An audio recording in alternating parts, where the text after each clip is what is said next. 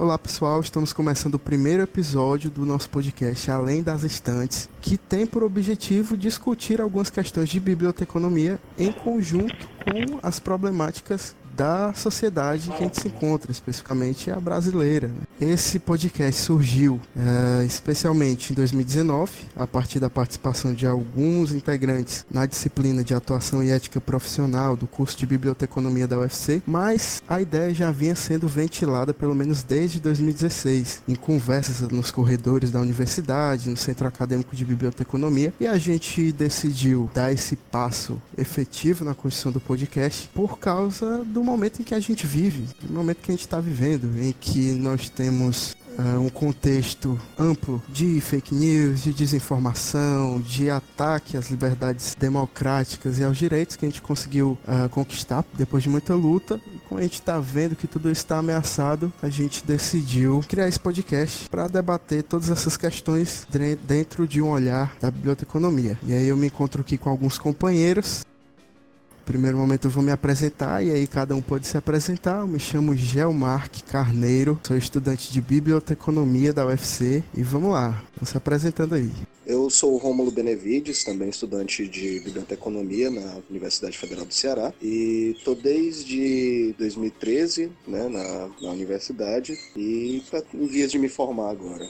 Meu nome é João Yuri, sou bibliotecário formado pela Universidade Federal do Ceará. Estamos aí para construir o podcast junto com alguns colegas. Pretendem fazer um olhar crítico e construir, fazer um diálogo entre a academia e a sociedade, principalmente nesse contexto de anticientificismo, de antiacademia, um, um projeto que foi eleito que elegeu como inimigos a educação e os professores. Então a gente está aí nessa trincheira para fazer o combate com informação de qualidade, tentando fazer essa ponte entre academia e sociedade.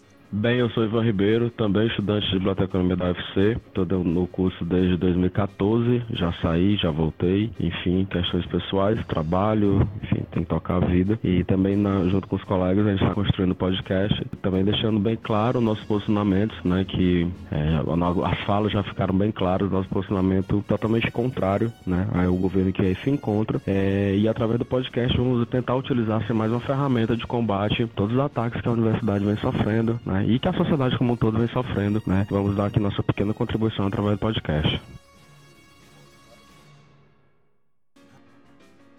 É, o, a gente vai, a partir de materiais que a gente conseguiu levantar, é, monografia, blogs, artigos e fontes oficiais, a gente vai apresentar um pouquinho do histórico da biblioteca, né, desde a, a, estação dela, no, em meados do século XIX, até o prédio atual. É, e a última reforma que está se estendendo desde, 2000, desde 2014. Pronto, vamos lá. É, então, acho que a gente precisa primeiro pontuar, né? A própria data de fundação da biblioteca. Foi fundada no dia 25 de março de 1867. Esse ano, em março desse ano, nós vamos completar 153 anos aí de biblioteca pública do estado do Ceará. Vale notar ainda que a biblioteca ela foi fundada antes da própria Academia Cearense de Letras, que por sua vez foi a primeira academia uh, literária do Brasil. Se não me engano, ela foi fundada em 1869, 1894 ela foi fundada, a Academia Cearense de Letras. E aí, voltando aqui para a biblioteca, na data de fundação da biblioteca estadual, né, que na época se chamava Biblioteca Provincial, só existiam outras três bibliotecas desse tipo no Brasil inteiro. Era a Biblioteca do Rio de Janeiro, que viria a ser a Biblioteca Nacional depois. Pernambuco também tinha sua biblioteca estadual e a Bahia. Né? Então o Ceará foi o quarto estado a criar a sua, a sua biblioteca pública, essa espécie de biblioteca pública, já que à época a gente não tinha esse conceito. E havia um debate para a fundação da biblioteca muito no sentido de alimentar o espírito dos habitantes do Ceará. Né? Essa história de essa visão que a gente tem que existia, essa visão que existia de que a leitura alimentava a alma, essa coisa bem romantizada tipo dessa época. E para além desse alimentar o espírito, coisa que expressão que, que era usada pelo, pelos políticos da época, a missão da biblioteca também era de difundir algumas obras clássicas dos mais diversos países, né? E aqui dos mais diversos países, leia-se da Europa. A gente sabe que na época, pelo menos a Inglaterra e a França tinham muito, muita influência cultural, principalmente na, na América Latina, né? E aí alguns dados que eu coletei, alguns dados em relação ao índice de leitura, alfabetismo da época, para a gente ter uma noção de qual contexto em que essa biblioteca foi fundada, né? A, a média mais antiga de, de analfabetismo que eu encontrei foi de 1906. E em 1906, no Ceará, nós tínhamos cerca de 78% de analfabetos, ou seja, a cada mil habitantes no Ceará, 782 eram analfabetos. E isso em 1906. Lembrando que a biblioteca foi fundada em 1867. Então, com certeza, o nível de analfabetismo era bem maior. Aqui a gente está falando aqui de 40 anos. Então, o público que tinha acesso à leitura, tinha acesso a livros que não eram baratos, realmente era bem diminuto. Existe um censo que aí você pode, pode ser acessado no próprio site do IBGE, da década de 70, 1870. Né? Então, no censo dessa época, a população do Ceará é de 721.686 pessoas, sendo que desse montante, em Fortaleza, moravam 42.458 pessoas. Ou seja, né, uma, a biblioteca estava sediada em Fortaleza, que na época já era a capital do estado, mas enfim, não tinha a quantidade de habitantes que tem hoje, quase 3 milhões de habitantes, e ainda assim a média de analfabetos no Ceará era altíssima. Nós não tínhamos nem 30% de, pessoas que tinham acesso à leitura no estado do Ceará. Então era uma biblioteca realmente voltada para as elites, né? Naturalmente voltada para as elites.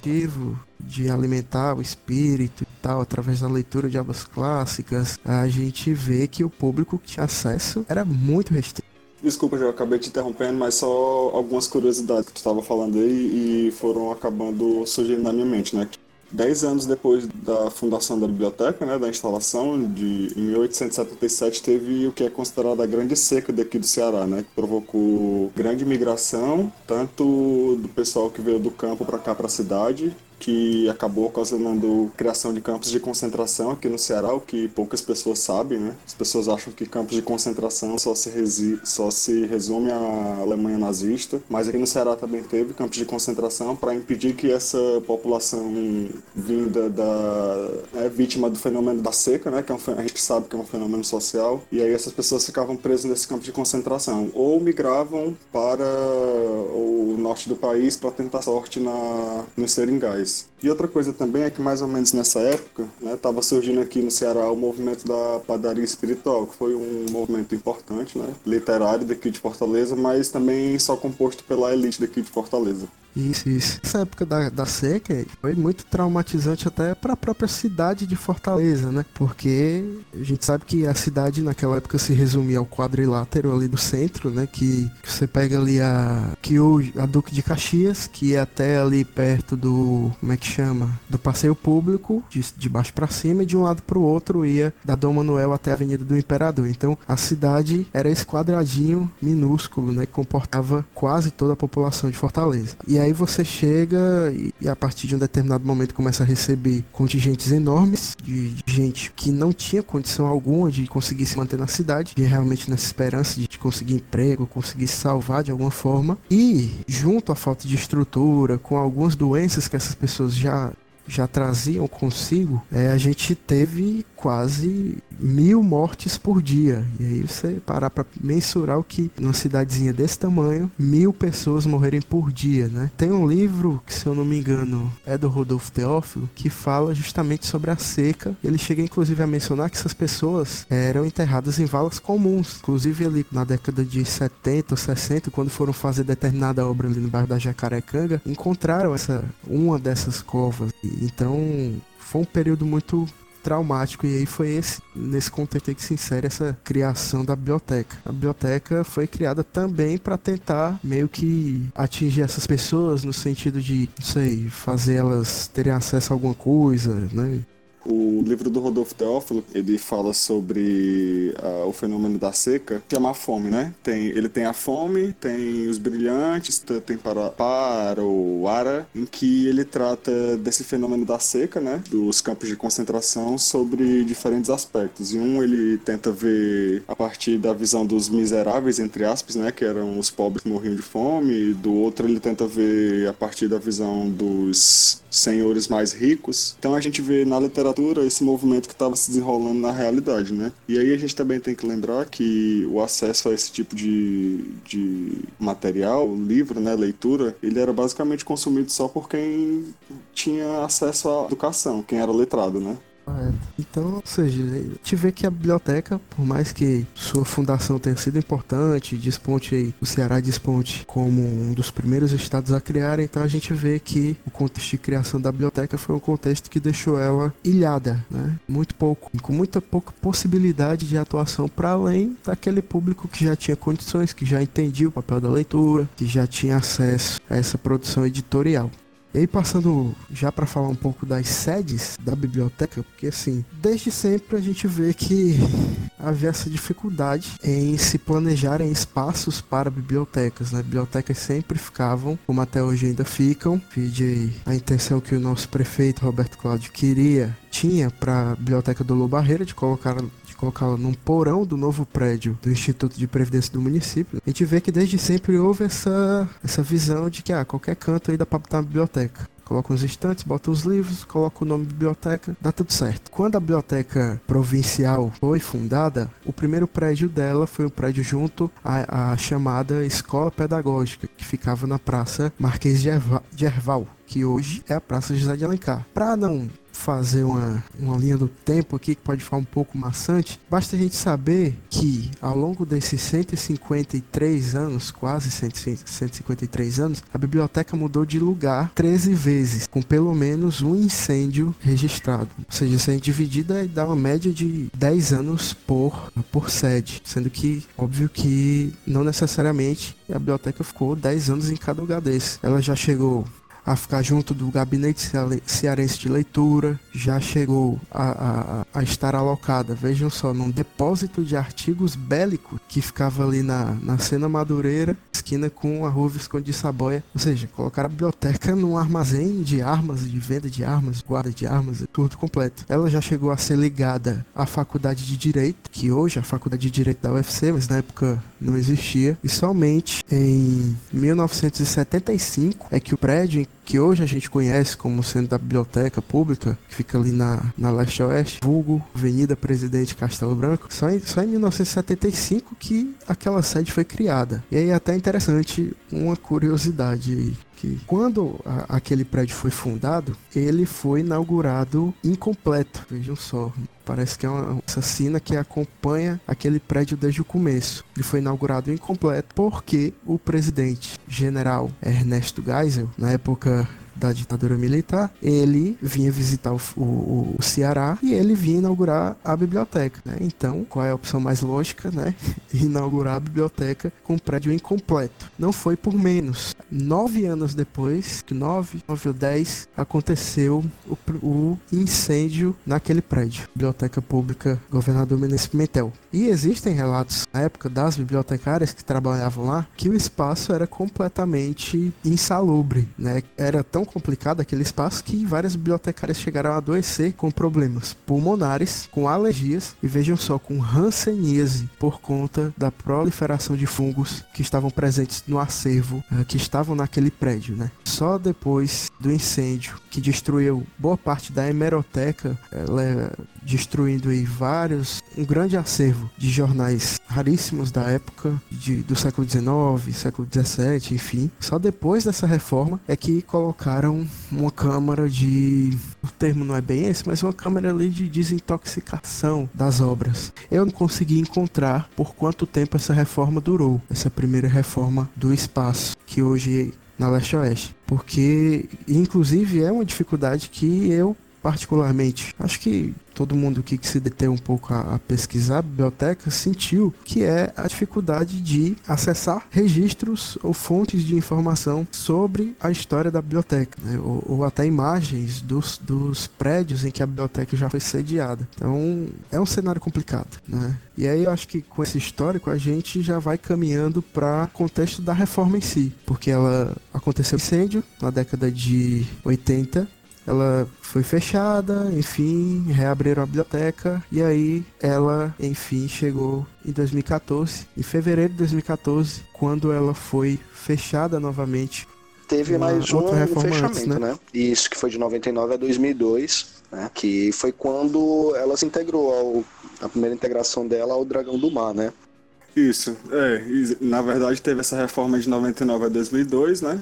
Ela foi reinaugurada com um acervo de aproximadamente 77 mil volumes. E aí, juntamente com o Dragão do Mar, o Seminário da Prainha, o Teatro São José e a Praça Cristo Redentor, eles ali formam um importante complexo cultural da, e histórico né, da cidade de Fortaleza. É, só um, um, apontando algumas coisas que já falou, né? Em relação à abertura precoce da, da biblioteca durante o governo da ditadura militar, né? Né? A gente viu que essa é mais uma herança desse período sombrio da nossa história, né? Que tem também as suas consequências nos equipamentos culturais, né? Então a gente vê a biblioteca sendo inaugurada antes do período devido por conta de propaganda de regime militar. Uma outra coisa que me chamou a atenção também foi o número de vezes que essa biblioteca e o acervo que a compõe mudou de lugares aqui de Fortaleza. E aí é, isso também me levou a questionar a partir da, do conhecimento de que as pessoas têm pouco ou nenhum ou quase nenhum conhecimento sobre preservação e conservação de acervos, o quanto de acervo, o quanto da memória do Ceará foi perdido durante essas 13 mudanças, né? Porque se a gente viu um incêndio na década de 80 destruir uma parte da hemeroteca e a gente viu recentemente, né, durante esse último fechamento para reforma em 2014, a gente viu sumir é, documento importante da biblioteca, a gente pode imaginar também o quanto da memória cearense, o quanto da,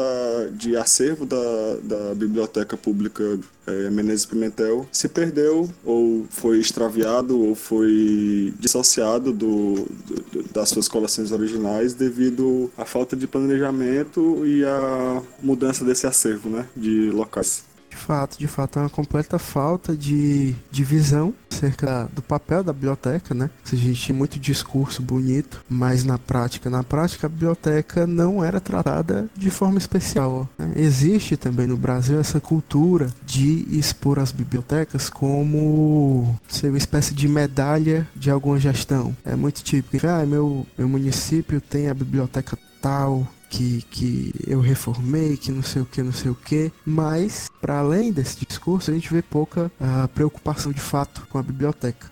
Então, sobre a sede atual, né? Essa sede atual ela tem aproximadamente 2 mil metros quadrados, ela é distribuída em cinco pavimentos, contém alguns setores importantes, né? Setores são os setores de obras gerais, com aproximadamente 20 mil volumes, contemplando literatura nacional, literatura estrangeira, obras de cunho didático e de todos os ramos do conhecimento, né? O setor do Ceará, que são cerca de 14 mil livros, 800 folhetos e 59 títulos periódicos, 471 obras de referência, todas de autores cearenses e que tratam sobre é, o Ceará e a sua criação. Tem também um importantíssimo setor de obras raras que, durante a reforma né, pouco antes da, do fechamento da última reforma, estava sofrendo bastante com com a infraestrutura da biblioteca, né, com goteiras e etc. E aí esse setor de obra, obras raras ele é composto por aproximadamente 6 mil volumes, foi criado em 1975 através da doação da Biblioteca Particular de Tomás Pompeu de Souza, de Souza Brasil. Possui uma grande quantidade de obras em grego, latim e francês. Além dessa doação da Biblioteca Particular do Tomás Pompeu, é, foram adquiridas também coleções de relevância para o patrimônio bibliográfico daqui do Ceará, dentre as quais a gente pode citar de Amorim Sobreira, Grajá da Silva, José Carlos Ribeiro e Bonifácio Câmara. Dentre as obras raras que compõem compõem o acervo, o setor de obras raras da Biblioteca Pública. A gente tem as primeiras edições de Tomás Pompeu de Souza Brasil, de Antônio Sales, Juvenal Galeno e Barão de Stuttgart. É, a biblioteca possui ainda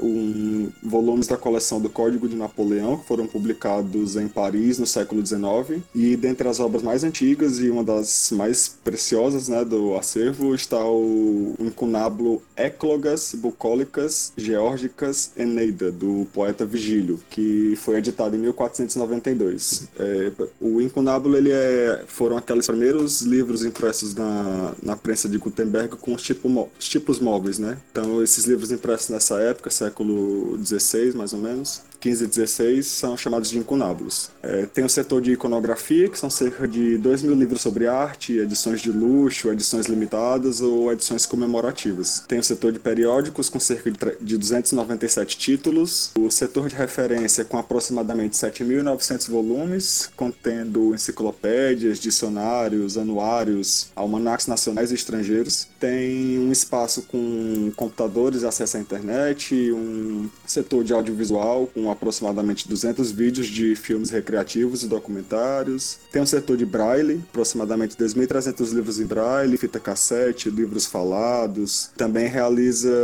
a transcrição de livros para o braille quando solicitados. Tem um setor infanto-juvenil, que é um dos maiores daqui do Ceará, com aproximadamente 14 mil livros. Tem o setor de microfilmagem, que possui um relevante acervo. Tem como função principal a preservação desse acervo, né, o, manuseio, o mínimo manuseio possível desse acervo acervo sendo acessado através da microfilmagem, né? É uma documentação que é importante para a nossa história, como jornais, almanaques, coleções de leis, obras raras do século XIX e XX, e conta com um acervo de aproximadamente 15 mil volumes. Tem também o espaço Martin Luther King Jr., são aproximadamente mil volumes, com 800 obras para empréstimo e 345 obras de referência sobre diversos aspectos da civilização e da cultura estadunidense que foram doados pela Embaixada dos Estados Unidos. Além disso, tem um salão de eventos para realização de eventos da, que podem ser gratuitos, né, de, de pessoas que necessitam do espaço para lançar livros, fazer encontros, palestras, etc. Tem também o setor de laboratório de encadernação e restauro, né, que é, tem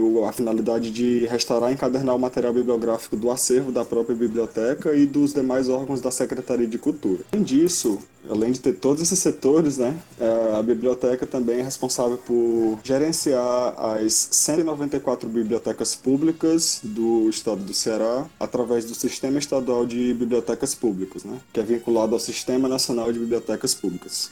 Pronto, eu queria também só pontuar outras duas observações, que era o que eu ia falar antes, acabei esquecendo, que para você ver como o conceito atual que a gente tem da, da Biblioteca Pública do Ceará é um, é um conceito assim imerso, muito ligado com a época da ditadura e com, com áreas autoritárias. E eu não digo nem por conta dos trabalhadores de lá não, eu digo até, eu digo pela, pela concepção mesmo, porque a gente vê que o prédio tem uma arquitetura típica da, da ditadura militar, se você entrar em qualquer universidade federal com algum bloco criado durante a ditadura militar, você vai ver aquelas caixas de sapato horríveis com, com vigas atravessando as janelas, concreto, com isso e aquilo, uma coisa muito claustrofóbica, uma coisa bem fechada, e a gente pode perceber que a biblioteca, o prédio da biblioteca, ele também foi desenhado dessa forma. Se você olha para ele, você olha para alguns prédios da UFC, é o mesmo estilo, porque foram criados dessa época, nessa época. Outro ponto interessante é o próprio nome que a biblioteca pública assumiu a partir de 1978. Na época, o governador do Ceará era o Valdemar Alcântara, pai do, do ex-governador Lúcio Alcântara, que batizou a biblioteca de Biblioteca Pública Governador Menezes Pimentel. E aí, quem foi Menezes Pimentel, né? Nada foi, quem foi, quem foi?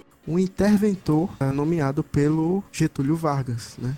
Getúlio, pai dos pobres? Pois é, o grande Getúlio, que, que, que foi ditador do Brasil duas vezes, nomeou esse interventor, Menezes Pimentel, para cuidar do Ceará, que historicamente, né, em alguns livros do, do próprio Ayrton de Farias, se você for dar uma olhada, o Ceará sempre teve essa, como é que eu digo, essa repressão muito forte. Sempre foi um estado muito violento politicamente falando.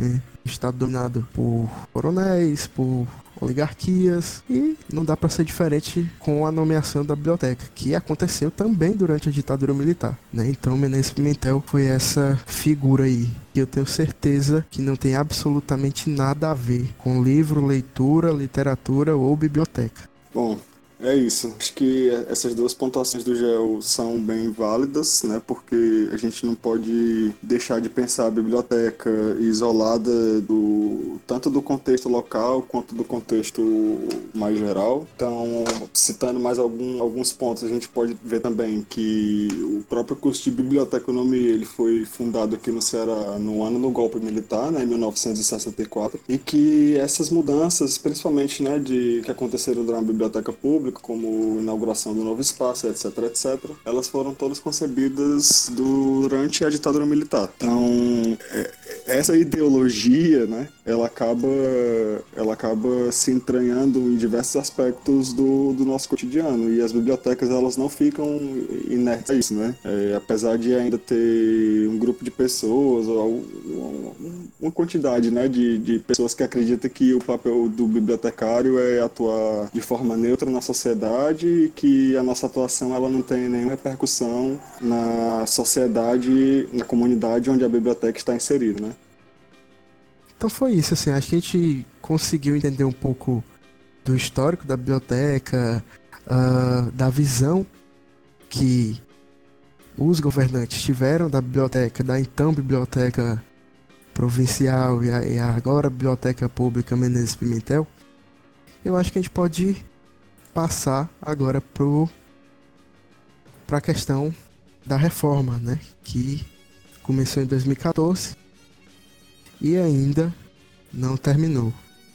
Rezam as lendas, reza a lenda de que terminou, só não abriu ainda. Mas isso aí é papo pra gente ver agora.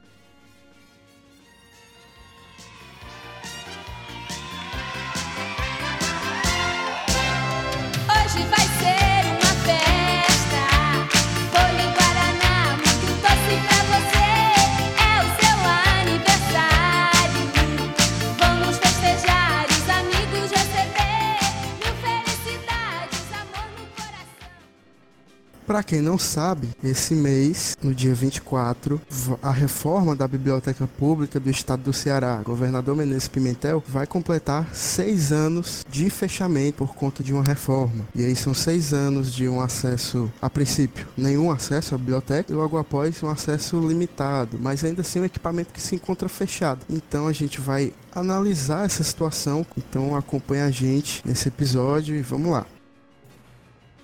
Então, pessoal, a gente acabou de falar sobre o histórico e agora a gente vai se deter um pouco mais sobre o contexto do fechamento da biblioteca em 2014 para essa última reforma com o companheiro aqui, Ivan, que fez parte do movimento Reforma Total Fechamento Parcial. E aí, Ivan, pode contar um pouco de, de como foi, qual foi o contexto, como foi essa luta, enfim, pode ficar à vontade aí. Então, a gente fica sabendo né, da, da, do fechamento da biblioteca muito tardiamente, diga-se passagem. É, Para quem não conhece a UFC, o curso de biblioteconomia ele funciona colado, né, próximo, no mesmo campus né, do, do, do, curso de história. E a gente passa andando pelos corredores, conversando com a moçada, enfim, começando a se envolver ali com o movimento estudantil. É, chega aos nossos ouvidos a história que tinha uma galera do curso de história, né, se organizando para fazer essa discussão sobre a biblioteca pública que estava fechada, que a gente sabia que ela estava fechada mas até então sem, sem saber o que fazer, o que, que caminho tomar e tal, aquela coisa toda. Ficamos sabendo de uma reunião que ia ter lá no, no, no, pátio, lá que é comum a todos os cursos lá, e fomos, né? Chegamos lá, conversamos com a galera, né? Se apresentamos, e a galera da história muito, né? Sangue no olho, ah, que absurdo, a gente tá podendo fazer pesquisa, tá fechada desde fevereiro, e isso já era o que? Meados de outubro, mais ou menos. E a gente cola com a galera, né? E a gente começa a organizar, né? E, e sempre com o pensamento, o que fazer? A Bienal se aproximava, estava chegando a Bienal aqui de Fortaleza, se não me engano a décima primeira, e que aconteceu em dezembro, e a gente não, o que a gente vai fazer, o que a gente vai fazer, como é que a gente vai se organizar, e o que, que a gente pensou, né, naquele momento, né, faz cotinha, né, do, do galera, né, todo mundo liso e tal, faz aquela velha cota, a gente conseguiu com alguns CAs uma cotinha um pouco maior, enfim, é, fizemos cartazes e panfletos, né, e fomos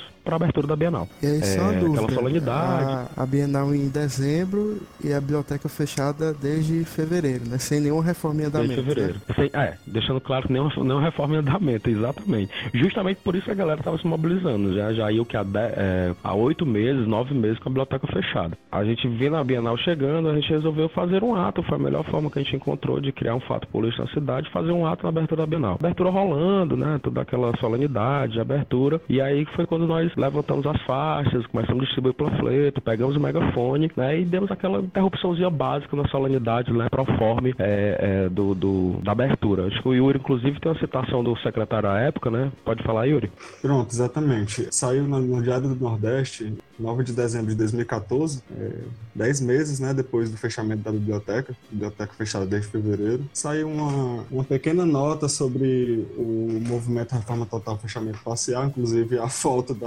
da matéria tem lá os cartazes do, do pessoal, né, inclusive com destaque fechado há 10 meses. E aí tem uma pequena fala do secretário, que eu vou ler o coach aqui, da, do Diário do Nordeste. A gente vai postar tudo na, no release, vai postar as referências de onde a gente tirou, e aí vocês podem conferir lá. Ele diz que o equipamento está fechado desde o último dia de, desde o último dia de fevereiro, né, de, quando deveria ter sido iniciadas as obras. Diz que a partir do momento em que a reforma da integração começar a ser entregue, a biblioteca começará a funcionar paulatinamente. Vocês, o grupo que se manifestou, estão todos convidados para uma reunião na Secretaria da Cultura, para que possamos dar todas as explicações, porque eu não vou bater boca na abertura de Bienal. Paulo Mamed, é. que era o secretário à época, ele ainda afirmou ser frustrante o fato de a biblioteca estar fechada e disse que isso para mim também é algo que desgosta muito. Ele ainda diz: assumo a inteira responsabilidade por ter mandado fechar a biblioteca. E fechei porque os janelaços de vidro em frente à biblioteca estavam presos por presilhas de madeira. Não tinha banheiro, não tinha instalação elétrica, os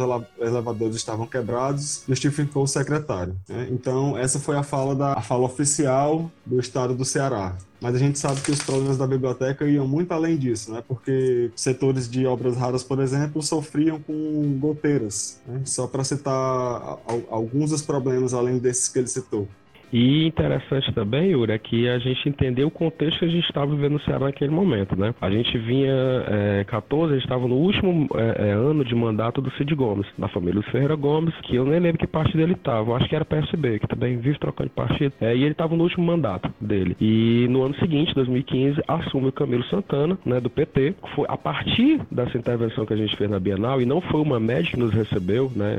Eu falo, eu não os recebeu porque eu fazia parte do coletivo à época, né, eu, Gelo, outros companheiros, a gente não foi recebido pelo Mamed, né? A gente foi nem no governo do, do, do Cid Gomes. Né? Na, naquele mesmo ano a gente ainda continuou fazendo pressão pelo Facebook, criou a página do coletivo, a gente só conseguiu ser recebido no ano seguinte, com o governo do, do, do Camilo, que ele começa a sinalizar que os primeiros 100 dias ele ia entregar alguma coisa da biblioteca, algum norte e tal, parará. Mas deixando bem claro que, que enfim, aí é a minha visão, acho que é a visão de alguns companheiros, que não foi um favor que na época o que o secretário que assumiu em 2015, que é o Guilherme Sampaio, não foi um favor que ele fez. Né? Muitas pessoas, infelizmente, colocaram né, o Guilherme como, ah, o cara que fez a reforma. Não. Ele não fez mais do que obrigação. E outra, só fez porque foi pressionado. Pronto, eu acho até importante tu falar isso que eu me recordo agora de um, de um outro episódio que aconteceu ainda na Bienal, né?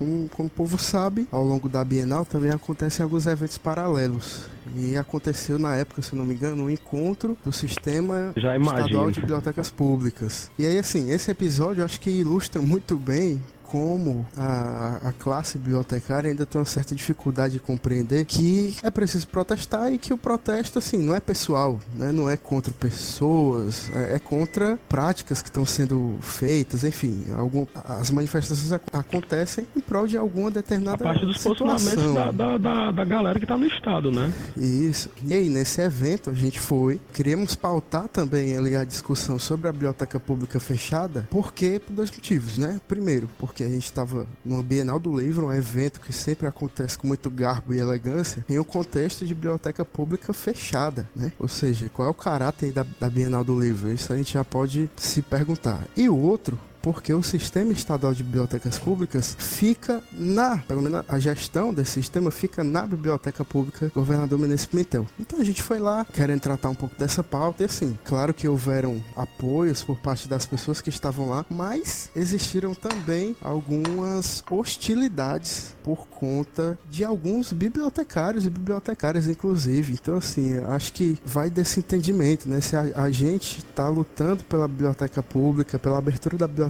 pública, que é uma coisa que deveria interessar todos os bibliotecários e bibliotecárias, mas alguns ali, acho que sem compreender muito bem a própria essência da profissão e a própria, e a própria função da biblioteca pública, hostilizaram o protesto, né? Que não era nem um protesto, assim, a gente só queria fazer uma fala, debater, realmente colocar em pauta ali o fechamento da biblioteca. E engraçado, Gel, é que assim, é, quando tu fala dessa história da, da, da, hostilidade, eu lembro de dois episódios, assim, enfim, também lembro de outras questões, né? De que a gente, naquele momento, né, daquela mobilização, apesar de ter pessoas realmente que, porra, que absurdo, essa galera fazendo zoar na Bienal, quase como se fosse um lugar sagrado, né, do livro, né?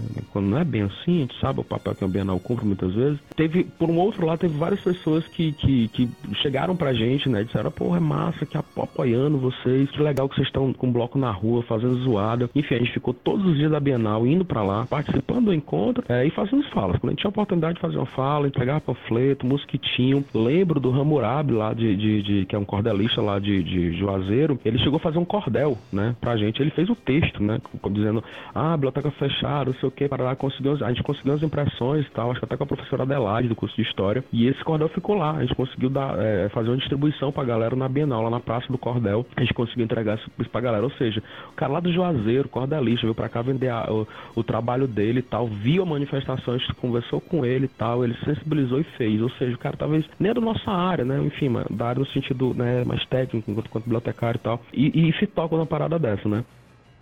Minha poesia diante de um fato tão perigoso quando é o fechamento total da Biblioteca Pública Governador Menezes Pimentel. Salve a Biblioteca Pública Governador Menezes Pimentel. Vou fazer uma canção, pois eu fiquei entufado. Com esse mal amanhado, fiquei de queixo no chão. Pela atual situação da biblioteca nossa. Por isso que você possa, na ocasião, se informar, para a gente poder salvar e resgatá-la da fossa. A nossa biblioteca há dez meses foi fechada, numa reforma empacada para as baratas entregas.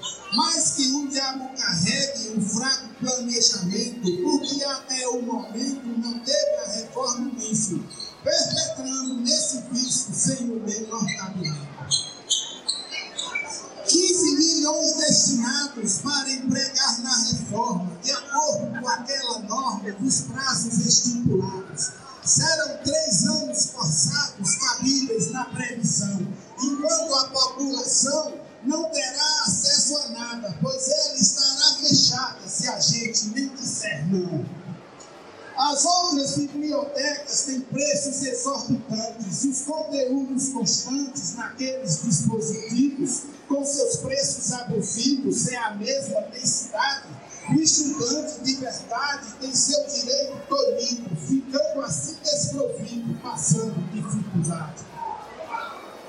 Ser fechada totalmente por tempo determinado é um fato reprovado, sem sentido e, finalmente, é um desrespeito à gente, um atentado ao saber, sem pesquisa, sem poder, uma grande contradição. É onde a população não poderá se abster. É disso que precisamos nos integrar, reagir, para jamais admitir essa estratégia nojenta uma maldade opulenta de um sistema cruel. A Menezes Pimentel não pode ser malograda, totalmente interditada, sem exercer seu papel. E nessa veracidade, queremos toda a atenção. Mudar a situação que beira a leviandade. Para nossa infelicidade, disparidade fuleca, onde se vira meleca, um tanto paradoxal como a lida bienal sem haver biblioteca.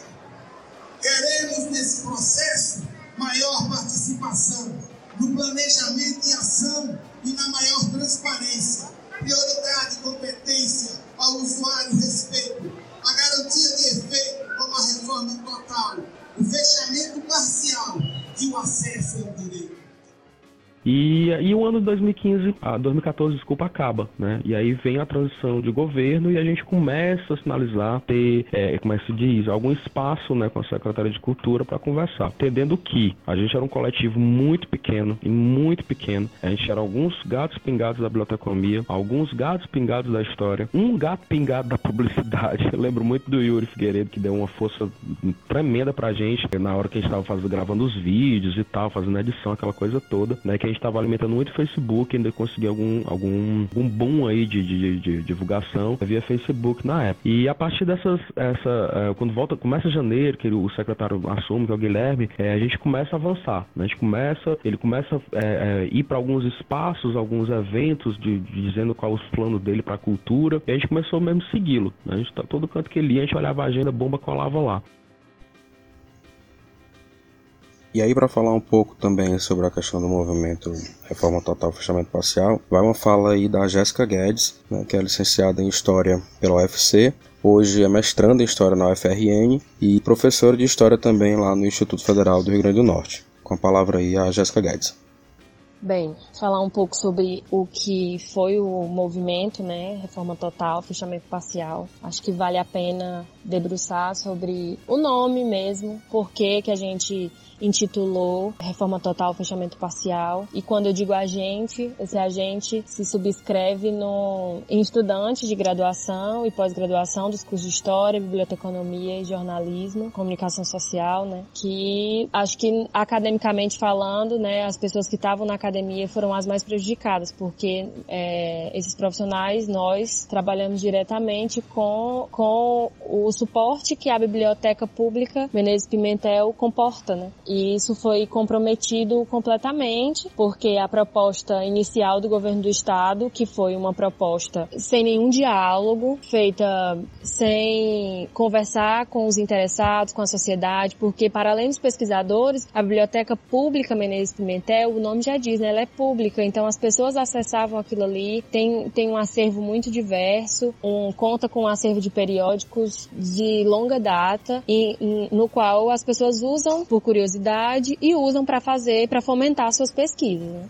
E isso foi comprometido porque o primeiro contrato que o governo do estado tinha com a empresa de reforma da biblioteca era de 18 meses. 18 meses é quase um período completo de uma pessoa que está fazendo um mestrado. Vamos supor que a pessoa começou seu mestrado no início de 2014 e ela tem a biblioteca pública fechada por 18 meses, como que ela vai concluir se só são dois anos para concluir um mestrado? Como que ela vai fazer fazer para ter acesso àquelas fontes. Então a, a Secretaria de Cultura do, do Estado é, não considerou, não considerou em nada quem seria impactado com essa reforma da forma como ela estava sendo feita, porque faça ressalva de que todos nós, pesquisadores e obviamente a sociedade sabia que frequentava a biblioteca, sabia da necessidade que era a biblioteca ser reformada. Ela estava realmente caindo aos pedaços. É, no contrato tem a reforma da parte elétrica e do mobiliário, né, que realmente era muito precário. Mas a gente sabe que não podíamos esperar. Então o coletivo, o movimento foi feito para que a gente tivesse alguma garantia de quando a, a, biblioteca pública ia ser reaberta e do acesso que nós continuaríamos tendo mesmo durante essa reforma. Por isso o nome reforma total, fechamento parcial, que a gente não podia ficar sem o acesso àquelas fontes, né? Aquele, sobretudo aos periódicos. No meu caso, que sou da história, né, fiz graduação e faço pós-graduação em história hoje, é, é irrenunciável para o nosso campo de pesquisa o acesso àqueles documentos, a, aos jornais. Então, é a biblioteca pública que comporta isso. Então, ela tinha um compromisso com a sociedade civil e com os pesquisadores e ela não teve em nenhum momento. Tanto que até hoje a gente está em janeiro de 2020 e a gente continua sem a biblioteca estar funcionando. É, nesse meio tempo, a biblioteca foi, real, foi parcialmente reaberta. Hoje a gente tem um, um horário impraticável, impraticável, de acesso à pesquisa, que é, começa às 10 horas da manhã, termina às 15 horas. pensando na realidade do estudante, do pesquisador brasileiro, que pesquisa, estuda, trabalha, esse horário ele não é viável, porque a gente sabe que ao longo desses anos de 2014 para cá a gente teve um, um desgaste considerável do fomento à pesquisa no nosso país. E então, esse horário as pessoas estão trabalhando. Então, a biblioteca não abre no fim da tarde ou no, pelo menos no início da noite para que as pessoas possam utilizar aquele espaço, sentir que aquele espaço é seu e para que a gente possa desenvolver nossas pesquisas. E não é do interesse do governo do estado, não, não foi do governo, do interesse do governo em nenhum momento é, colocar para a gente o prazo final dessa reforma é, tampouco como essa reforma seria feita, é, esmiuçar todas a, a, a, dificuldade que era ali de orçamento, que a gente sabe que isso é uma grande mentira, né? Que é uma área de, deveria ser uma área de interesse e como no caso não é, não é uma área de interesse. Então, quase que virou um pormenor, porque a gente está, de novo, repito, em 2020 e essa reforma não foi entregue e a grande desculpa quando a gente pede satisfação é de que precisa do mobiliário o que que falta para em cinco anos você não conseguir um mobiliário, porque a parte elétrica realmente já foi feita. Eu tive na biblioteca pública é, recentemente, em 2018, 2019, eu fui lá algumas vezes nesse horário bem apertado e com muita dificuldade, é, tentando encaixar a vida mesmo nesses horários para não parar a pesquisa, mas é, não tive muito sucesso, né? Sobretudo porque a biblioteca continua com capacidade de pesquisa, como eu falei, reduzida e com condições de pesquisa muito precárias. Nós não temos acesso, se você quiser pesquisar com luva, com máscara, como é a recomendação, a gente não tem isso lá disponível para nós pesquisadores. Não existe essa possibilidade. Aí você, se você não leva luva, obviamente os documentos são antigos, né? Tem, tem o, o desgaste que o tempo impõe ao documento. Então você termina com as mãos bem empoeiradas e no banheiro não tem água, não tem água para você lavar as mãos no banheiro. Então passaram-se quase seis anos e mesmo assim a gente não tem uma, uma biblioteca pública que realmente sirva ao seu público. Nós não temos. O que nós temos é um grande descaso e a, a cultura, mais uma vez, tratada como um pormenor, já que essa cultura ela não pode ser capturada para ser uma mercadoria, né? Que a biblioteca pública eles não conseguiram fazer isso, não vão conseguir fazer isso, porque então eles meio que renunciaram a esse interesse e a esse lugar, nesse aporte tão importante que nós temos dentro do, do estado do Ceará que está sendo completamente negligenciado. Então, o movimento ele foi se desgastando, as pessoas vão tendo outras ocupações, vão mudando de canto, precisam é, tocar a sua vida muitas vezes mudam de pesquisa porque não tem mais acesso àquela. E o movimento nasceu muito com esse intuito de fazer uma pressão, de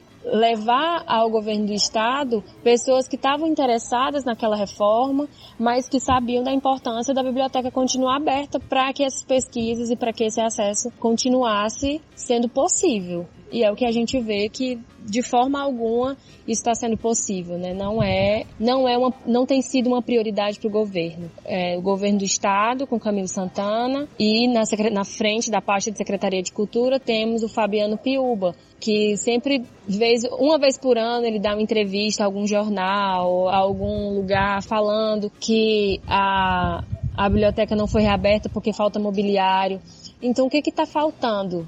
De verdade, assim, qual é o fundo dessa história que não se fecha, porque me parece muito pouco provável que a questão seja de imobiliário, para você reabrir um aparelho, um aparelho de cultura tão importante para a cidade e para o estado do Ceará e para outros outros estados também, porque tem pessoas que são de outros estados que pesquisam o Ceará e precisam daquele aporte, daquele suporte é, dos documentos que estão ali, que só existem naquele lugar, não existem em nenhum outro lugar, é, e também não estão digitalizados, que é outro grande problema, né, que a gente enfrenta, que é a não digitalização desses documentos. A gente sabe que os documentos eles vão se deteriorando, eles vão sendo desgastados pelo tempo, independente da conservação. Ainda mais nós sabendo do estado de conservação que passou aquele, aquele acervo, né? Muito, mal alocados durante muito tempo, mal condicionados e com essa com a transferência de muitos deles, obviamente muitos se perderam, né? Porque como eu falei, que tem um espaço estação,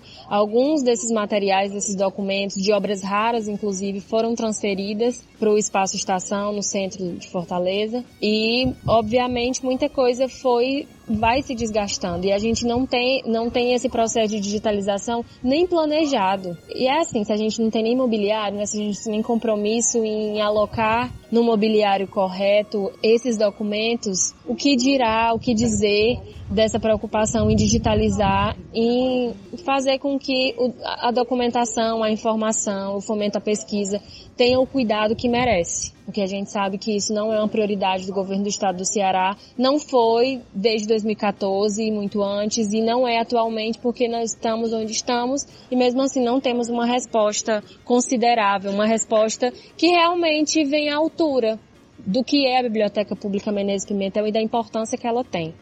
Acho que o, coletivo teve a sua importância no momento de, de preocupação mesmo, de tentar fazer com que a gente levasse para a sociedade a importância do que era aquela, daquele espaço, e do quanto que é relevante a gente ter uma biblioteca pública que tenha um acesso à informação, que tenha um acesso à documentação, que preserve o seu documento como uma forma também da gente pensar a nossa história enquanto sujeito, né, enquanto cidadão. Isso é muito importante. Então acho que o coletivo teve essa proposta, teve esse, tentou levar esse diálogo e tentou fazer esse embate mesmo com, a, com o governo do estado e infelizmente, como a gente está percebendo, né, de 2014 para cá, não teve êxito, porque a biblioteca pública até agora não foi entregue.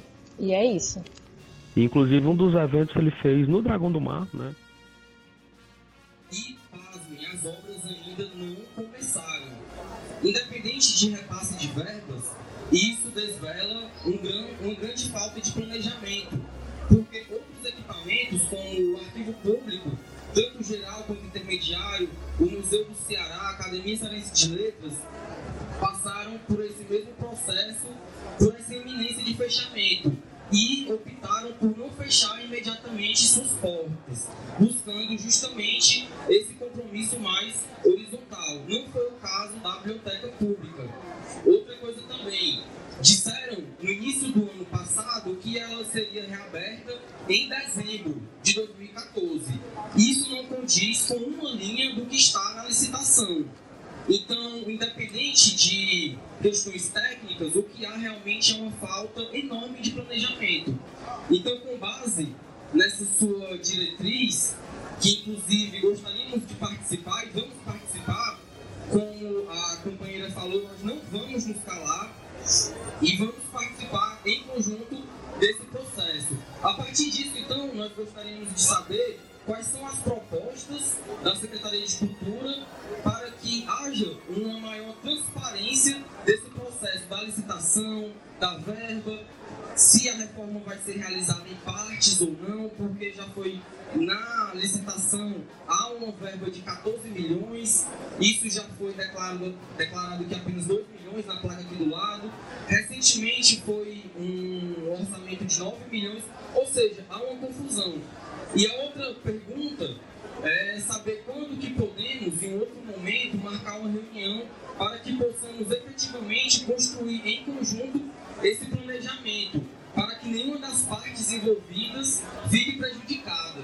Porque o acesso à biblioteca é um direito nosso, é um direito de todos. Por isso, reforma total, fechamento parcial. Para finalizar, gostaria de presenteá-lo com um cordel que foi escrito durante a Bienal do Livro por um poeta, o Hammurabi Batista, que comprou essa luta, faz parte dessa luta, e o cordel se chama Salve a Biblioteca Pública Governador Menezes Pimentel. Muito obrigado. Então essa primeira, que custa cerca de 2 milhões de reais, é a integração da biblioteca com o Dragão do Mar, tá certo? Essa obra está em andamento, embora esteja num ritmo ainda muito lento. Nós estamos com 30 dias de governo, não deu tempo de chegar em todas as, as empresas fornecedoras, já chamei algumas, mas essa está na lista, certo? A outra é a obra maior da biblioteca pública, a reforma que é indispensável, que envolve o sistema de refrigeração, instalações e questões estruturais da biblioteca. Essa obra ela estava orçada em 12 milhões de reais e ela foi licitada por 9 milhões de reais na concorrência. E a nossa meta é dar a ordem de serviço nesses primeiros 100 dias de governo. O governador vai enfrentar dificuldades em relação a isso, em função do cenário de restrição, mas essa continua sendo a nossa meta e nós temos defendido e afirmado isso com todo o ônus que isso implica publicamente, certo? Agora, uma coisa que eu pensei bastante e não só pensei, mas agi nos últimos dias, diz respeito à necessidade da biblioteca funcionar. Gente, a demanda por essa biblioteca é gigante. E a maior parte dessa demanda, hoje eu conversava com o Paulo, é de gente que precisa muito de um lugar com paz, refrigerado e com acesso àquele acervo. Gente, às vezes, não tem isso em casa. Não tem um cantinho só, com iluminação e com o mínimo de conforto térmico para fazer as suas pesquisas e seus estudos. Então, isso é uma coisa fundamental. Então, é o que a gente está querendo construir. E aí eu quero pedir aqui uma uma licença a vocês, uma licença não, uma tolerância a vocês. Com 30 dias de governo, a gente tem algumas metas que estão escritas no plano de governo e essas aí tem que cumprir, não tem jeito. Mas a gente também tem muitas intenções que vão se constituir a partir do que a gente vai dimensionando O que é que nós estamos pensando? Nós estamos pensando em manter o funcionamento de um modo diferente da biblioteca durante a reforma. Não sei se vocês conhecem as seis galpões da antiga estação João Felipe. Um desses galpões está recuperado, está mobiliado, tem ar-condicionado, claro que precisa de limpeza e é imenso. Qual é a nossa ideia? Identificar o acervo mais procurado da biblioteca e transferir para esse galpão durante a reforma.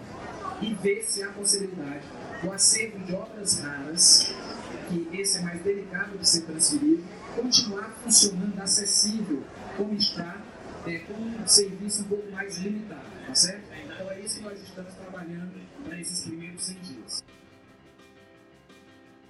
que é para quem também não conhece Fortaleza ou já conhece, deve né, lembrar que a biblioteca pública, né, hoje, ela é situada colada ao Dragão do Mar. O que divide a biblioteca e o Dragão do Mar é uma porta. Né? Eu acho que o Gel tem uma história interessante sobre essa bendita porta. Conta aí, Gel.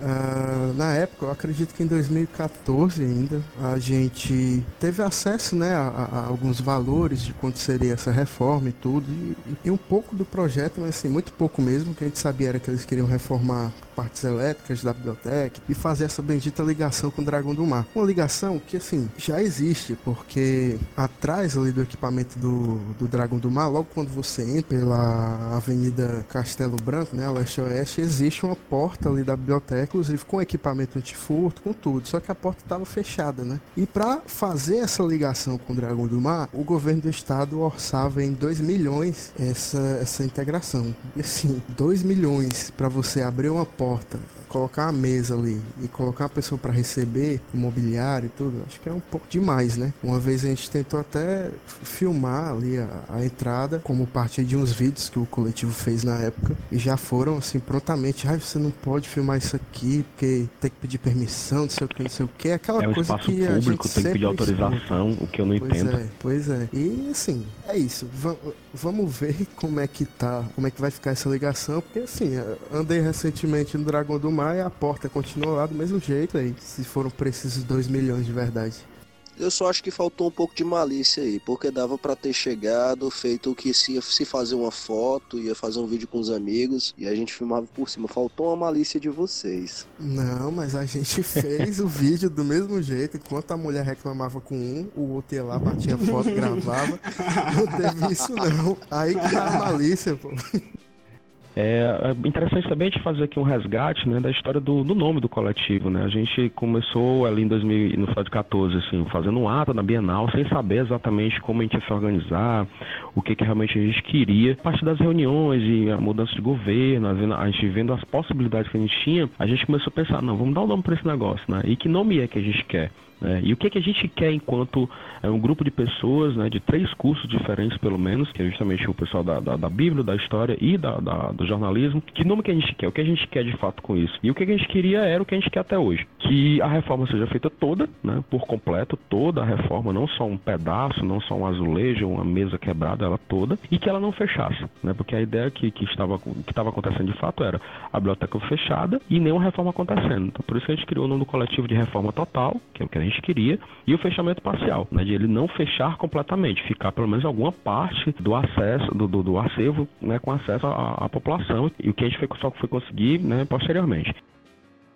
Pois é, Ivan, é isso mesmo. E é muito curioso você ver assim a questão do, do nome do movimento. E a gente vê também como as coisas se repetem nessa, nessa cidade sem memória e como o apagamento da memória pela classe dominante ela não é despropositada, ela tem um propósito. Então a gente vê que em 2000 e, em 1994, desculpa, os estudantes da história, os mesmos estudantes que prontamente se juntaram para defender a biblioteca pública em 2014, estavam fazendo um outro levante contra a situação da biblioteca pública durante a Bienal do Livro em 1994. O pessoal ficou sabendo disso através de alguns professores da história que, quando viram a movimentação dos estudantes, resolveram dar essa força, compartilhar essa história, né? Inclusive, uma curiosidade é que eles disseram que a mobilização daquela época contou, inclusive, com a participação do grande educador Paulo Freire, o energúmeno Paulo Freire, né? Como diz aí o senhor Bolsonaro. Então, a gente vê essas semelhanças, né? Porque. Cara, anos... você me deu mais um gancho perfeito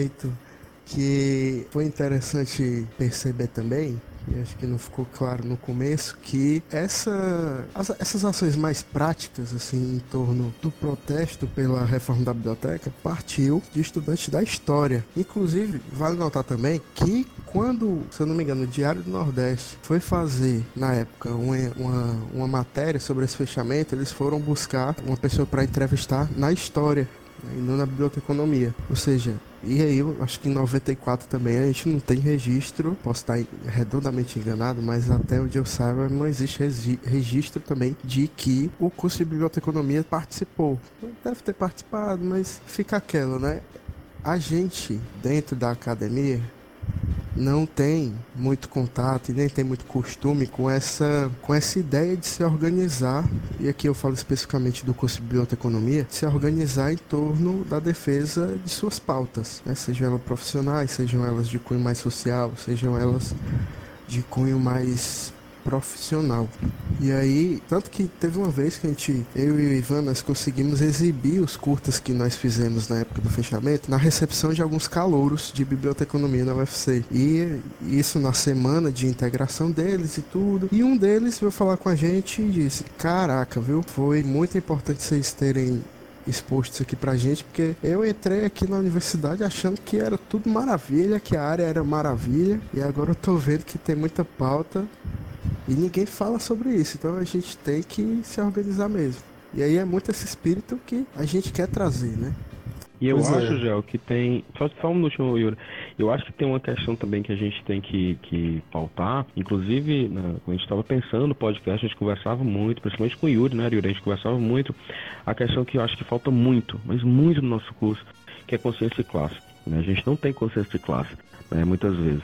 E a gente não consegue se identificar numa luta que é nossa. Aquele momento, acho que 2014, 15, né, até mais 16, foi um momento importante pra gente, né? Eu falo pra mim, enquanto militante, já, já vim militando já há algum tempo, é, de amadurecimento em algumas questões, né? Óbvio, mas também de perceber que a gente conseguiu fazer ali alguma, alguma mudança no curso, a gente começou a trazer alguma discussão né, mais qualificada, né? Infelizmente, às vezes a discussão é muito atravessada, é uma discussão muito é, superficial, sem se aprofundar em questões mais específicas ou, ou, ou uma análise mais, mais objetiva, mais realista, né? Mais, é, é, sem ser muito com, com, com, com o estômago, assim, não, ah, sabe aquela verborragia muitas vezes, a gente, não, peraí, vamos parar, vamos olhar, vamos analisar. Acho que a gente conseguiu nesse período. E essa questão da organização reflete em várias coisas, né? Que aí eu acho que também é pauta para outros programas, a gente vai algumas coisas que a gente vai discutir aí, enfim, em breve. Consciência de classe de bibliotecário é concurso, meu chapa. É isso mesmo, Ivan. O pessoal na biblioteconomia acha que sem se organizar vai conseguir chegar em algum lugar, né? E aí um dos reflexos disso que a gente está vendo hoje em dia é justamente as pautas que estão sendo tratadas, né, no projeto que foi eleito, representado pelo Bolsonaro, e os reflexos disso na nossa classe. Então, é, retomando um pouquinho pro para o movimento Reforma Total Fechamento Parcial, após essas manifestações do coletivo, após mais de 10 meses da biblioteca fechada, com muita pressão, né? como o Ivan falou, era pouca gente, mas o pessoal fazia barulho, parecia, incomodava. Inclusive, à época, eu acho que meus camaradas aqui vão lembrar, a gente foi taxado de ah, aqueles metidos a revolucionários. Né? Então, se as pessoas acham que ofenderam a gente com aquilo, elas é, na verdade estavam elogiando a gente, porque se me é sinto pra... muito elogiado. Com certeza, representadíssimo. Me lembro, inclusive, só, só lembranças aqui agora. Eu me lembro, inclusive, que durante a luta, alguns, algumas pessoas chegaram até a dizer para mim também: olhe, veja com quem você tá andando, você é novo, vai ver que as coisas não, não são resolvidas assim. Seja, se não são resolvidas se não são resolvidas a partir de protesto e tudo, ficar conversando, acreditando em promessa, principalmente de gestores públicos, e que muitas vezes não são exatamente conhecidos por sua serem fiéis à sua palavra, a gente também não sai do lugar. Eu acho que a gente tem que pressionar sim, a gente tem que se manifestar sim, porque senão a gente está perdido. Então é isso. Então, se, se é para a gente questionar, se é para a gente pautar certas coisas, se é ser revolucionário defender o que é público, então a gente sim é revolucionário, porque aqui a gente vai defender a biblioteca pública até as últimas consequências. É, um dos primeiros frutos que o movimento colheu foi justamente esse posicionamento forçado né, do governo do estado, que foi forçado a se manifestar porque não podia mais ficar calado diante das manifestações que estavam acontecendo, porque estava aparecendo na mídia. Foi durante a Bienal Internacional do Livro, então, querendo ou não, eram poucas pessoas, mas a visibilidade do movimento foi tanta que o pessoal conseguiu a ferro e fogo, né, a abertura do espaço estação, que foi concebido como um espaço provisório para justamente movimentar o acervo da biblioteca pública, que é um acervo riquíssimo, consultado e que não pode ficar parado. Foi conseguido também a assinatura da ordem de serviço para a reforma da biblioteca, que tinha sido prometida para fevereiro de 2014, mas foi adiando, adiando, adiando e depois de muita pressão, eles assinaram a ordem de serviço. E aí, o curioso, né? Primeiro eles divulgaram na mídia que seria o governo iria destinar 15 milhões para essa, essa reforma da biblioteca. Só que aí o valor final só ia ser definido depois da licitação, né? Depois da licitação vencida pela empresa. E aí acabou-se que ficou 9 milhões para a reforma da biblioteca, certo? Eles alegaram à época que essa reforma iria durar seis meses, mas a gente sabia que essa reforma não iria durar só seis meses, porque no próprio contrato ali da licitação ele sinaliza que a duração mínima da obra é 16 meses, então houve essa, essa discrepância entre o que, a, que o governo do estado falava e o que a licitação dizia, né? Então 16 meses seria a duração mínima e esse prazo poderia se estender por até 28 meses, caso mais de dois anos. E aí a gente viu que esse prazo se estendeu muito mais do que 28 meses, porque a gente está comemorando agora o aniversário de seis anos de fechamento da biblioteca. Então, são seis anos que a população de Fortaleza está sem acesso a um dos seus principais equipamentos de cultura, de educação, de pesquisa, porque a Biblioteca Pública Menezes Pimentel ela é subsídio para muita pesquisa que é feita aqui no estado do Ceará. Então a população está sendo privada do, do, direito ao acesso à biblioteca pública, que é pública, é de todos. Até agora parece que nada está acontecendo. Parece que a biblioteca pode ficar fechada para sempre, que não vai fazer falta na vida de ninguém. E a gente está aqui para mostrar que o movimento não morreu,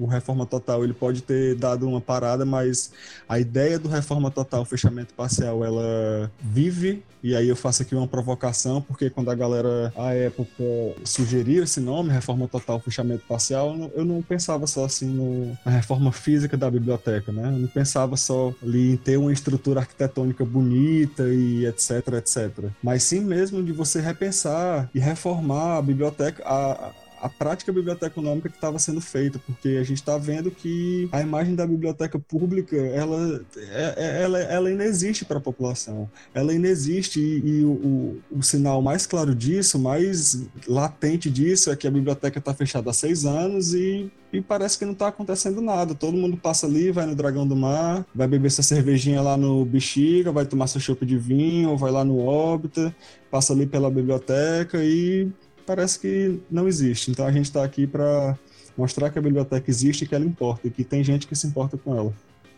E Yuri, tem, é, tu coloca aí vários pontos, né, que, enfim, por exemplo, essa questão da reforma, né, vamos dizer assim, conceitual, né, do que, que conceito é esse, que, que biblioteca é essa. Eu lembro que à época a gente chegou a fazer algumas discussões, assim, bem superficiais, né, fato, da possibilidade de mudar né, o nome da biblioteca, né, como Gel colocou lá no, no histórico, quem foi o governador Menezes Pimentel. Deixar também algum, alguma informação para a galera do seguinte: a primeira ordem de serviço né, foi assinada dia 12 de março de né, 2015 no auditório Castelo Branco. Né? Enfim, aqui no Ceará a galera gosta de homenagear militar, que é dentro da Universidade Federal do Ceará, esse, no, no prédio da reitoria. E aí o que acontece? O, o secretário de Cultura vai lá, né, numa reunião no dia do bibliotecário, um evento do CRB, e ele assina a ordem de serviço né, para reforma da biblioteca. E logo depois eu lembro que a gente foi conversar com ele no sentido de assim: peraí, tu já assinou a ordem de serviço, a biblioteca já vai ser reformada, como é que vai ser isso? Né? Como é que vai ser o, o translado desses, desses livros, dos documentos, o que é que fica, o que é que vai, e para onde é que vai isso? E aí a gente conseguiu a reunião com a Secretaria de Cultura, é, e nessa reunião a gente foi ouvir a Secretaria para entender né, o que, como é que ia ser essa logística aí. Inclusive até foi, algum, foi dois professores do curso de Biblioteconomia também com a gente, foi colocado o seguinte, não, vai lá para um galpão, né? A gente já ficou preocupado, né? Lá no, no na Praça da Estação, né?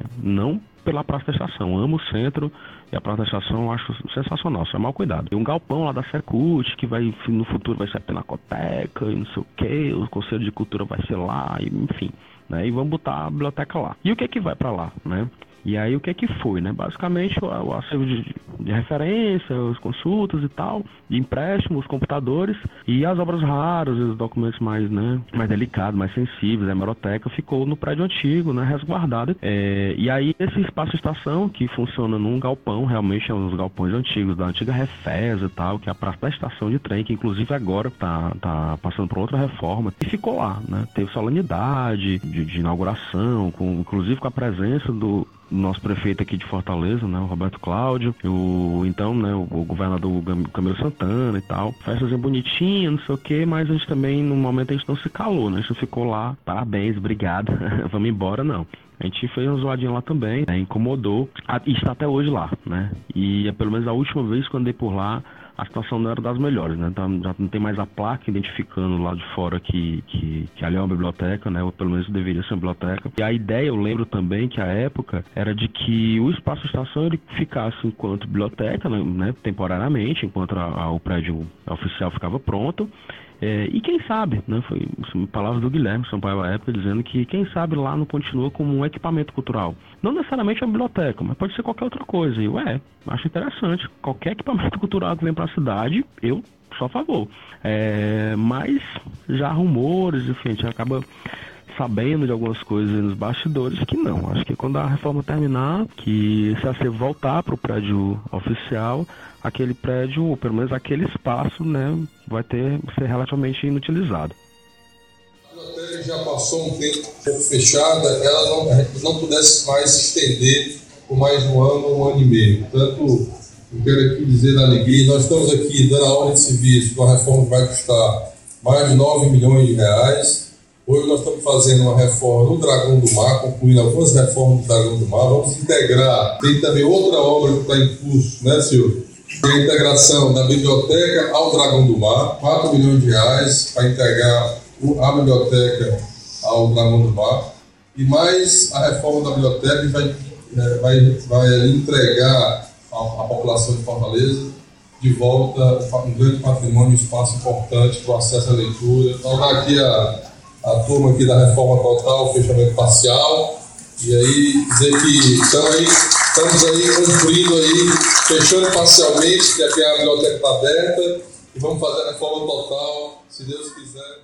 Nossa responsabilidade é radicalizar a democratização do Estado brasileiro. Por isso, quando eu vejo um movimento social cobrando uma biblioteca aberta, ao invés de reclamar, ele comemora. É disso mesmo que a gente precisa. É a sociedade se apropriando dos seus equipamentos e especialmente dos equipamentos do campo cultural. Aqueles que significam muito nas palavras do nosso querido Estrigas, um dos maiores nomes das artes plásticas do Ceará. Ele dizia: a arte não serve para nada, mas ninguém vive sem ela. A arte é tão importante, ela preenche tanto o nosso cotidiano, ela dá tanto sentido à nossa existência, ela nos faz sentir vivos e expressa a nossa alma, mas ao mesmo tempo ela não é institucionalmente reconhecida na dimensão desse significado, na dimensão dessa importância. Obrigado. Para encerrar, só parabéns, vamos viva a biblioteca e viva a leitura e as artes e a cultura. Muito obrigado.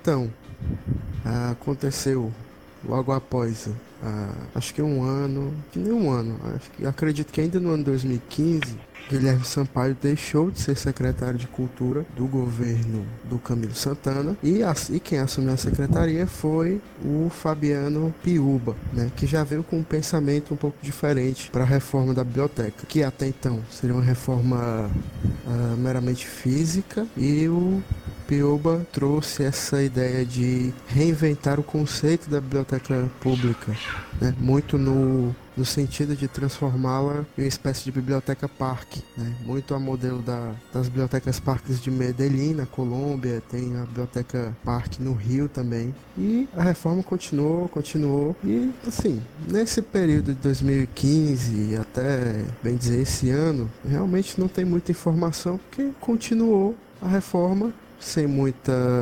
transparência no sentido do que é que já estava pronto, do que é que estava faltando. Era sempre a mesma conversa de que ah, a reforma tá ok, agora a gente tem que ver a ligação com o Dragão do Mar. Aí depois, desde 2015 a 2017, essa mesma história e tudo, assim, algumas fases, né? No primeiro momento, não, vamos concluir a reforma, depois veio a ligação com o Dragão. Depois, ah, a ligação com o Dragão já tá tudo bem, Agora a gente tem que ver o mobiliário, que é a fase que a gente ainda se encontra, né? E aí nesse contexto, todo ano, literalmente todo ano, sai uma matéria no Diário do Nordeste no Povo, que são os dois grandes jornais do estado do Ceará, sobre o fechamento da biblioteca pública, né? Sempre rememorando que ela está fechada há vários anos. A última matéria que saiu, acredito que foi no final do ano passado, com uma imagem conceitual sobre como ficaria o espaço da biblioteca, mas ainda no mesmo pensamento, né? A reforma tudo bem, falta o mobiliário. Só que existem algumas questões, né? Há pouco tempo, que já em 2020, em janeiro, passei em frente à biblioteca pública e tinha um, muito entulho literalmente na porta da biblioteca, né? E a gente fica nessa preocupação. Existe realmente uma reforma concluída, faltando só o mobiliário, né? A reforma que foi feita, vamos supor que ela já tenha acabado de fato tem aí uns dois anos, pelo menos, sem nenhum uso na biblioteca, pelo menos um uso cotidiano, né? Porque vale ressaltar que ela continua aberta com um horário marcado para visitação para quem quiser ter acesso aos acervos raros, à hemeroteca e tudo. Então fica essa preocupação, né? Quando é que a biblioteca de fato vai sair? Que vários prazos, todo ano a Secult informa algum prazo e sempre o prazo é estourado. Então fica de fato essa angústia em relação à situação da biblioteca pública. Eu acredito que, por mais que a gente tenha algumas informações, são sempre as informações de cunho mais geral, muito pouco de concreto. Assim, acho que falta um pouco de transparência nesse sentido. Lembrando também, aqui fazendo, um paralelo, que, se eu não me engano, também foi em 2018 que aconteceu um concurso para ser cult né, se eu não me engano, com 14 vagas para bibliotecário, com um salário bem problemático, mas aconteceu. Então é nesse contexto de rea... tem que reabrir a biblioteca, tem que voltar a oferecer todos os serviços da biblioteca para a população. É mais do que isso, né? Já que há essa tentativa de reinventar o conceito da biblioteca pública, de fato, deixar a biblioteca da estação como uma nova biblioteca, né? reabrir a biblioteca pública na sua sede oficial e até mesmo criar outras bibliotecas no estado do Ceará. na própria Fortaleza. Acho que o acesso ainda é muito pouco. Né? Acho que o papel das bibliotecas uh, não é tão divulgado. O acervo e os serviços oferecidos pela biblioteca não são muito, não são muito divulgados a gente percebe que quem tem o entendimento do papel da biblioteca, de seus serviços e tudo, é geralmente um público que tem um acesso mais cotidiano à leitura, como universitários, né, gente que tem que ir lá para fazer algum, alguma pesquisa mais específica. Mas o importante, de fato, é que a biblioteca não seja só esse espaço que contém os livros, né? que ela seja um agente transformador na sociedade, que ela propicie debates importantes na sociedade, né? que ela seja um, um agente que impeça, por exemplo, acho que em um contexto que a gente está vivendo muito recentemente, essas fake news. Né? É complicado, mas é um agente que pode transformar essa cultura. Então fica essa angústia, acho que a gente tem que continuar lutando pela biblioteca. Talvez o Reforma Total Fechamento Parcial tenha cumprido seu papel, já que uma parte, a maior pauta desse coletivo era que a reforma acontecesse. A gente sabe que a reforma aconteceu ou está acontecendo, então o que a gente precisa agora é de uma mobilização para que a biblioteca seja de fato reaberta e que as pessoas tenham acesso aos serviços dessa instituição. E é interessante, já o que a gente também pensar que a gente estava discutindo pauta, né, que até a hora dessa gravação a gente tentou contato com, com a Secult para ver um, um posicionamento oficial, né? É, enfim, eu não sei se eu não encontrei, mas enfim, eu não consegui né, achar um e-mail da Secult. Pode ser uma falha muito grande minha, mas enfim. É, e os telefones liguei várias vezes e, e não tinham, é, não consegui falar. E por conta de tempo não tive como ir até lá tentar marcar né, uma reunião com, com o Fabiano e tal, é, para ver a possibilidade de um posicionamento oficial, dizendo, e aí, qual, o que é que vocês têm a dizer, né? Então fica aí só registrado que é, a gente tentou, né, mas não conseguiu. E aí, ressaltando, claro, que no momento em que a Secult quiser se posicionar, quiser responder a gente, quiser ter alguma fala veiculada no nosso podcast, com certeza a gente vai ter o prazer de colocar aqui para que mais pessoas saibam o que é que de fato está acontecendo na biblioteca, né? Então, só retomando aqui algumas, algumas, alguns pontos que o Joel levantou, que é justamente essa, esse anuário, né, de, que todo ano tem na, na mídia local de abrir, a biblioteca vai abrir esse ano, a biblioteca vai abrir esse ano, e sobre a falta de posicionamento é, mais transparente dos órgãos institucionais, saiu uma matéria no Diário do Nordeste em abril de 2019, em que o secretário de Cultura fala sobre uma possível data de abertura da biblioteca, porque ela ainda não tem uma data de abertura, né? Ele diz que abre aspas, nós estamos trabalhando para que até o fim do ano possamos entregar a biblioteca. No entanto, trabalho com outra margem que para mim é muito simbólica. O 25 de março o dia de aniversário da biblioteca. Diz apontando para 2020, né? No caso, 25 de março desse ano. Então, é, a biblioteca que era para ter sido entregue no final do ano passado, vai ser entregue em 2020, e aí quando chegar perto da, da data que eles estipularam aqui para a reabertura da biblioteca, será que eles vão adiar mais ainda? Até quanto tempo, até quanto tempo a gente vai ter que esperar mais para que essa biblioteca seja aberta, né?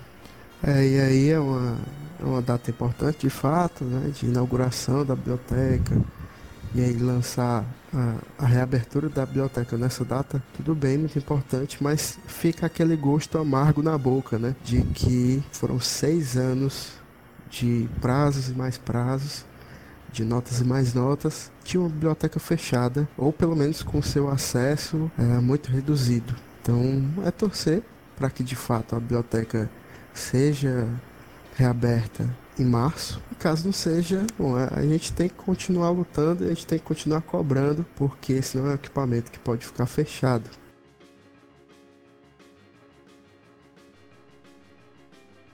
Bom, pessoal, e é, depois de a gente ter essa conversa sobre o histórico da biblioteca, uh, o fechamento dela em 2014, o surgimento do coletivo que lutou pela reabertura da biblioteca, pela reforma da biblioteca e de termos conversado um pouco sobre o futuro, mas muito pouco, porque o futuro é incerto, o futuro da biblioteca ainda está muito incerto. Acho que a gente consegue concluir com um chamado né, a todos aqueles que se preocupam com a biblioteca pública, que entendem a importância da biblioteca pública, de fazer aquele velho trabalho de base, aquele trabalho de formiguinha, né? Senta com um amigo teu, com alguém que tu conhece, explica da importância da biblioteca, uh, reforça essa ideia de que a biblioteca é um espaço importante para a sociedade, principalmente nesse contexto tenebroso que a gente está vivendo. E sinta-se à vontade também para colaborar com a gente em qualquer ação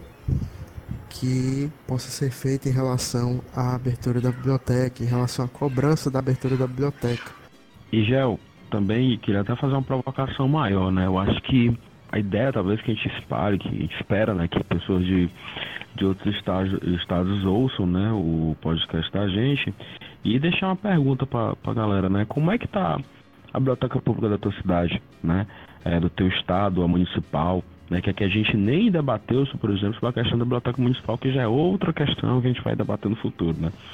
Mas como é que tá a tua biblioteca, né? É, pra galera daqui, né, que, que, que ouçam, já foram na biblioteca, então acompanham esse processo, como é que tá essa discussão? Né? E pensar no futuro é como o Geo coloca, né? É, não dá, né? A gente, na situação que a gente está, a gente vê o governo do Camilo aqui, em algumas questões, se alinhando ao governo do Bolsonaro, por incrível que pareça, apesar da galera que defende PT, o PP e tal. E, por exemplo, quando ele mexe nos servidores e tudo, é, na aposentadoria, então é, a gente não sabe né, o que, que, ele pode fazer. Pode ficar amanhã da canetada dizendo essa biblioteca não vai sair e tal, é isso aí. E espero né, que no dia 25 de março a gente tenha, ou no próximo podcast, ou nos próximos podcasts, a gente venha com boa notícia dizendo, né, a biblioteca abriu, tá funcionando, tá massa, tá assim, tá assado. Mas a gente não sabe, né? Mas eu acho que também fica o convite da galera é, dar uma olhada no podcast da gente, nos, nos próximos episódios, é, ver as referências que a gente colocou aqui, algumas citações que a gente fez, alguns links aí que a gente é, conseguiu coletar nesse, nessa pesquisa para é, elaboração desse episódio. E eu acredito que é isso, pessoal. Temos um episódio. Temos um episódio. Então é Temos isso. um episódio. Muito obrigado a todo mundo que nos ouviu até aqui. Muito obrigado a participação do Ivan, do Rômulo e do Yuri. E a gente se vê no próximo episódio. Se você está sentindo falta de alguma questão, é, tem aquela, aquela ideia ligada à biblioteconomia, a bibliotecas e acesso à informação no geral, você gostaria que a gente tocasse um pouco, pode entrar em contato com a gente pelas nossas redes sociais. É isso. Até o próximo episódio, pessoal. Falou! Abraço a todas e todos. Faltou só o Romulo se despedir, ele tá aqui. Aconteceu de novo, Gel. Aconteceu de novo, ele tá abduzido aí. E o Romulo realmente sumiu, voltou. Não, voltou. Oi? Vai, ô Romulo, grava aí tua saudação, pô. que faltou só tu, cara. A despedida, Romulo. Mancho, meu áudio some do nada, doido assim, tá ligado? Não, mas deixa É, eu acho é isso eu aí, eu caí, morri, eu mal falei mesmo. Eu morri. É, se eu for mediador. Não, eu no máximo eu fui monitor aqui da gravação, porque. Tá bom controle de qualidade. ISO 9001.